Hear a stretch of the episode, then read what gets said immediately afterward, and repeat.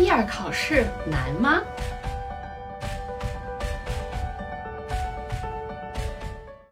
欢迎收看德语范儿 B2 备考指南，我是志远老师。今天我们来讨论一下 B2 考试的难易程度。请注意，B2 考试本身目的很简单，就是检验你有没有达到 B2 水平。而 B2 水平是欧洲共同参考标准规定的。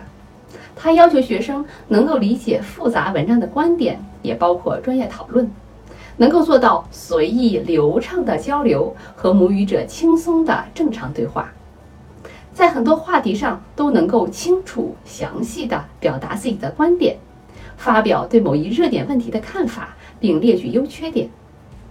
天哪！如果看到这样的描述，恐怕很多考生都要怀疑人生了。其实大可不必。这种描述太过笼统，太理想化。通过 B 二考试的学员有几个能真正做到的？自己心里最清楚。但他们也都领证了，所以并没有那么玄乎。当然，备考 B 二就像爬山，需要克服重力做功。想要躺着就拿下 B 二那确实是白日做梦。如果你有吃苦的预期，那我很负责任地告诉你，一定能够通过考试。